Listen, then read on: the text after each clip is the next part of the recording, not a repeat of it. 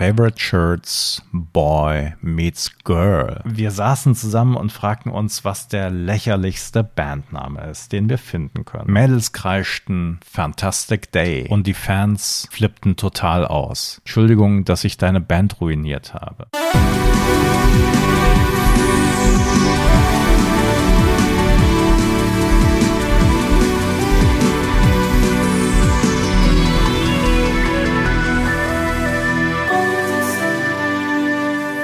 Voice of Summer, der 80er Podcast, ist zurück mit Folge Nummer 40. Und es ist Sommer. Nicht das erste Mal im Leben, aber es ist noch Sommer. Es ist August und es ist warm. Und deshalb geht es heute auch noch einmal ganz sommerlich, luftig und leicht zu. Mein Name ist Eckhard Maronde und wie immer bei den geraden Folgen ist mein Kollege Alex Klug, mit dem ich den Podcast bestreite, nicht mit dabei. Er lässt es sich als Bird of Paradise am Fühlinger See gut gehen und spielt dabei die Szenen aus dem Duran Duran Video zu Rio nach. Wenn ihr wissen wollt, was es damit auf sich hat, dann navigiert doch im Anschluss an diesen Podcast noch einmal zu unserer Sommerhit-Folge aus dem letzten Jahr mit dem Titel La Bamba. Heute geht es genauso unbeschwert weiter. Na, jedenfalls fast. Es geht um eine Band, die 1982 zu den bekanntesten Gruppen im UK gehörten. Irgendwo habe ich auch das Label gehört, The UK Top Selling Band of 1982. Eine Formation aber, die man heute so gar nicht mehr kennt. Und warum das so ist, darüber werden wir auch zu sprechen kommen. Die Gruppe, über die wir heute sprechen, trägt den wundervollen Namen Haircut 100 und die Gruppe wurde 1979 in Beckenham im Süden von London gegründet. Gründer waren die beiden Schulfreunde Nick Hayward, der hatte eine wundervolle Stimme, konnte Gitarre spielen und wunderbare Songs schreiben, und Les Nemeth am Bass.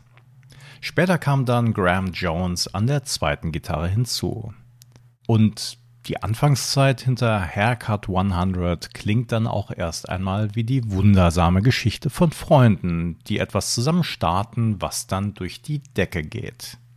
Die drei erzählen dann später, naja, wir haben die Band eigentlich nur gegründet, um Damen zu treffen. Und Nick Hayward, der Sänger, sagt dann mit einem Augenzwinkern, naja, damit waren wir recht unerfolgreich. Aber auf einem anderen Gebiet ging es dann umso mehr ab. Die Band verschickt Demokassetten an Plattenfirmen und bekommt einen Plattenvertrag.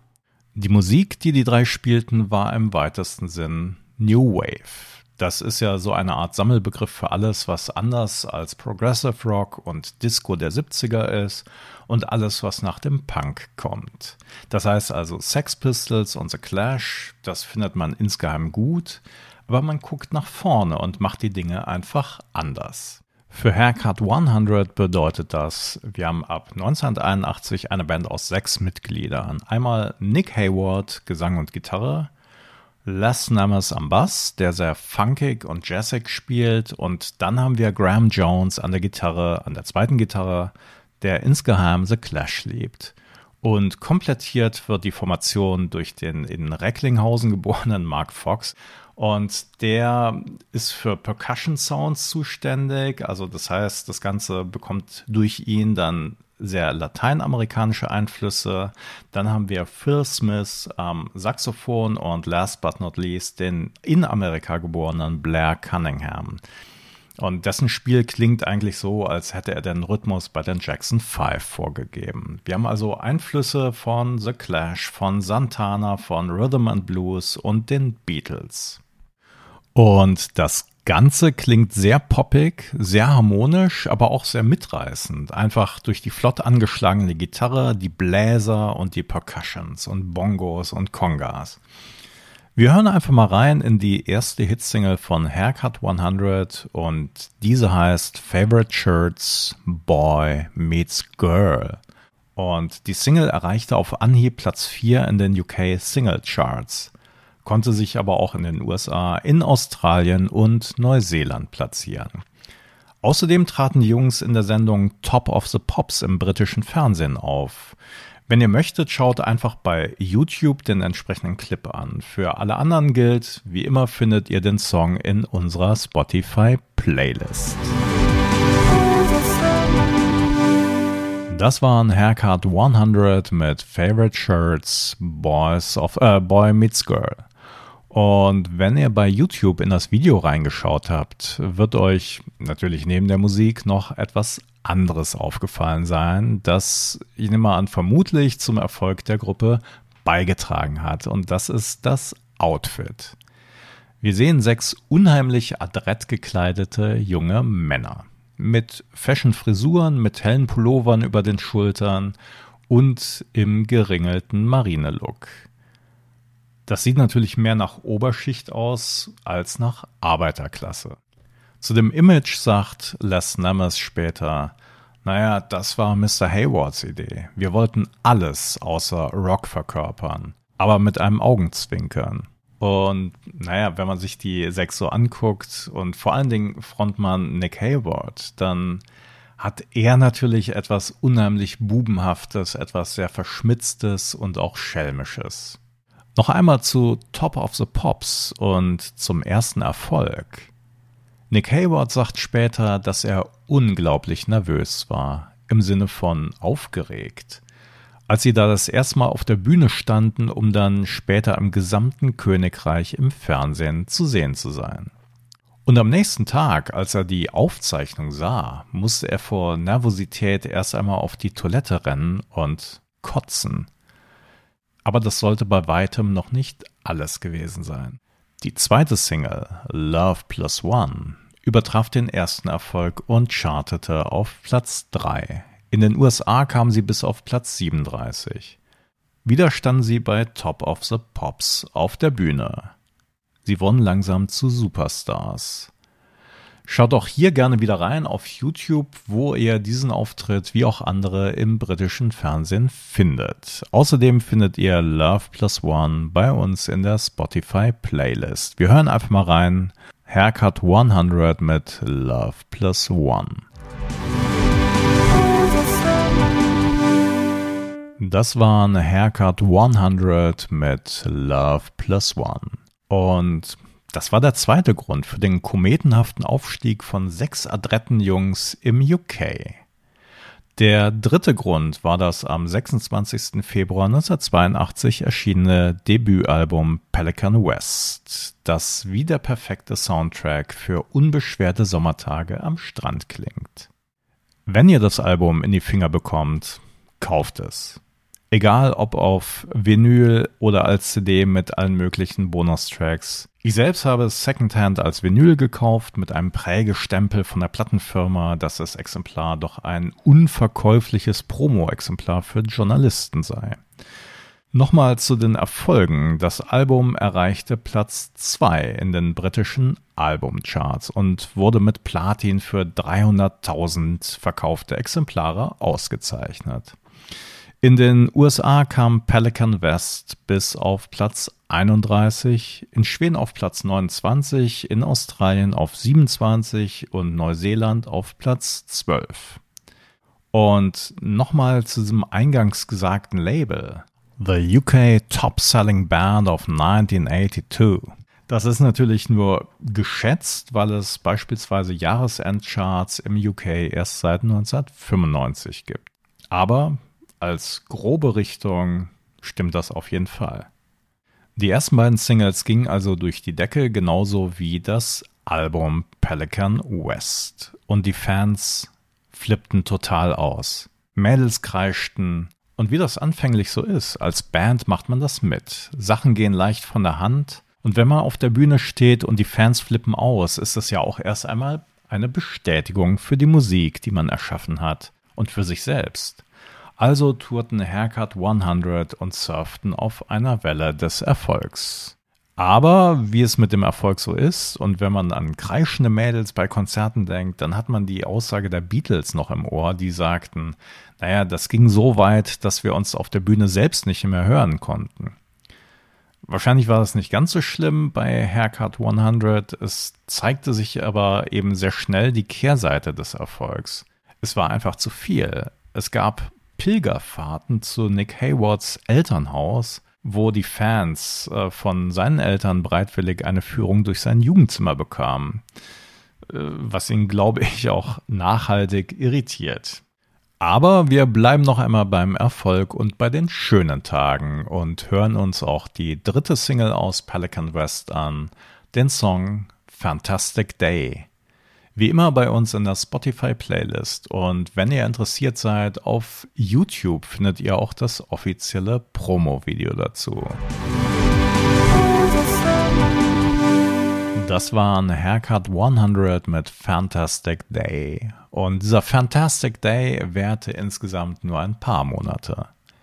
Erst einmal wollte die Plattenfirma möglichst schnell ein zweites Album haben. Und wie das so ist, es ist gar nicht so einfach. Da gibt es den weisen Spruch, man hat sein Leben lang Zeit für das erste Album und ein Jahr für das zweite. Das größere Problem war allerdings Nick Hayward, der Frontmann und Songwriter. Ihm wurde alles zu viel. Er hatte einen Nervenzusammenbruch erlitten. Nach außen hin gab er den unbeschwerten Frontmann, der in Interviews sagte, dass alles bestens, alles sonnig und easy peasy sei. In Wirklichkeit schlief er nicht richtig, er aß nicht richtig, er war nervös, die Hände zitterten und sein Arzt bescheinigte ihm einen Nervenzusammenbruch. Das allerdings offen zu kommunizieren, auch seinen Bandkollegen gegenüber, das klappte nicht.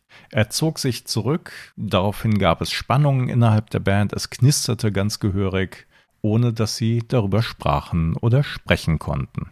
Und da kam dann wirklich eins zum anderen und das Ganze zog sich über Wochen und Monate hin. Nick zog sich zurück, um wieder Energie zu tanken, während die anderen probten. Und Mark Fox, der Percussionist, fasst das so zusammen. Als wir am zweiten Album arbeiteten, hörten wir, dass Nick in der Karibik im Urlaub wäre. Wir hörten nie, dass er sich in einem Zustand einer mentalen Abwärtsspirale befand. Als Nick wiederum hörte, dass die Band ohne ihn probt, fühlte er sich selbst angegriffen und unsicher hinsichtlich seiner Position. Das Problem war nur, er war der Songwriter und er war nicht da. Und die beiden Parteien lebten sich quasi im Schnelldurchgang auseinander und wussten eigentlich nicht recht, warum. Das Ergebnis war, Nick Hayward machte solo weiter, ziemlich erfolgreich übrigens, während Haircut 100 ohne ihn ihr Glück versuchten. Ohne Sänger und ohne Songwriter. Haircut 100 machten aus der Not eine Tugend. Jedenfalls dachten sie das. Das heißt, ähm, für Nick Hayward rückte Percussionist ähm, Mark Fox in die erste Reihe als Sänger und als Textschreiber. Und dieses Dilemma, was es wirklich war, fassen die Hauptakteure retrospektiv dann so zusammen. Also einmal Mark Fox, der wirklich selbstkritisch sagt, I've never been put on this planet to be a lead singer. Außerdem musste er sich dann auch Gedanken machen über die Texte und fragte sich beim Schreiben ständig, was würde Nick wohl schreiben? Wie würde er sich ausdrücken? Und Nick Hayward sagt später, Sie waren eine großartige Band ohne Songwriter und ich war ein Songwriter ohne großartige Band. Und das Ergebnis war ein wenig überzeugendes zweites Album von Haircut 100 mit dem Titel Paint and Paint, das auch das letzte Studioalbum sein sollte. Die Band löste sich 1984 kurz nach Veröffentlichung auf. Und hier nochmal ein Zitat von Mark Fox, der ja den Part des Sängers übernommen hatte, und zwar wieder ganz selbstkritisch. Ich bin weder ein Sänger noch ein Songwriter und ich stand in erster Reihe von einer Band, die sich in einer Abwärtsspirale befand. Warum machen wir das eigentlich? fragte ich mich. Nick Hayward wiederum machte erfolgreich und überzeugend unter seinem Namen Solo weiter. Er war einfach der Songwriter, er war ein guter Sänger und ähm, er war natürlich auch irgendwie so das Aushängeschild der Band. Und damit wir mit einem guten Gefühl weitermachen können, hören wir nochmal in zwei Songs rein. Und zwar einmal die vierte und letzte Single in der glorreichen Besetzung, Ähm, die Single heißt Nobody's Fool und zum anderen Nick Hayward solo mit dem Titel Whistle Down the Wind. Also zwei Titel bei uns in der Spotify Playlist. Das waren Haircut 100 mit Nobody's Fool und danach direkt Nick Hayward mit Whistle Down the Wind. Und das steht unter dem Motto, so hätten Haircut 100 weitermachen können. Wie gesagt, bei Haircut 100 war nach einem aufregenden und sensationell erfolgreichen Jahr 1982 wieder die Luft raus, nachdem Sänger, Gitarrist und Songwriter Nick Hayward ausstieg. Die Band löste sich 1984 auf, nachdem das zweite Album Paint and Paint floppte und Chartsplatzierungen ausblieben. Nick Haywards Solokarriere verlief hingegen erfolgreich. Er hatte in den 80ern und 90ern noch einige Erfolge und tritt nach wie vor live auf. Von den anderen Bandmitgliedern waren vor allem Schlagzeuger Blair Cunningham und Bassist Les Nemers im Musikbusiness erfolgreich. Ersterer war Drummer bei den Pretenders, bei Echo and the Bunnymen, bei Paul McCartney, bei Alison Moyer, bei Sade, Paul Rutherford von Frankie Goes to Hollywood, Roxy Music, Tina Turner, Lionel Richie, Mick Jagger, Ray Davis, Andy Taylor und auch Marius Müller-Westernhagen. Und Les Nemers war später noch Session-Bassist bei Chris Rea, China Crisis und Rick Astley.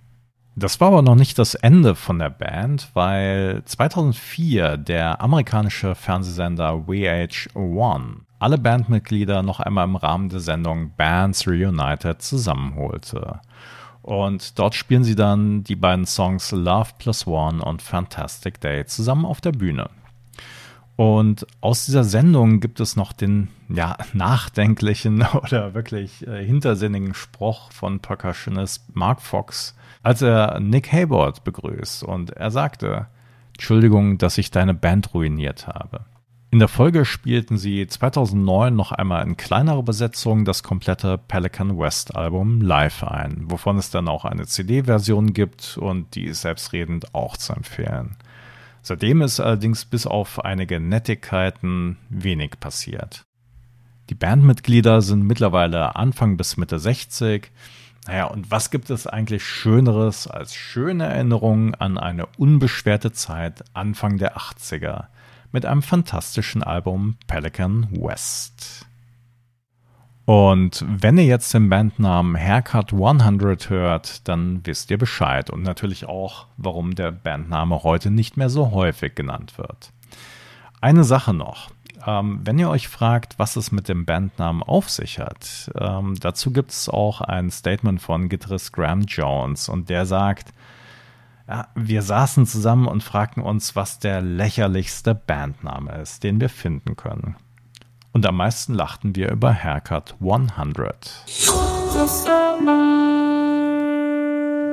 Das war Boys of Summer mit einer Folge über Haircut 100, über sommerliche Gefühle und über die Segnungen und die Schattenseiten des Starseins.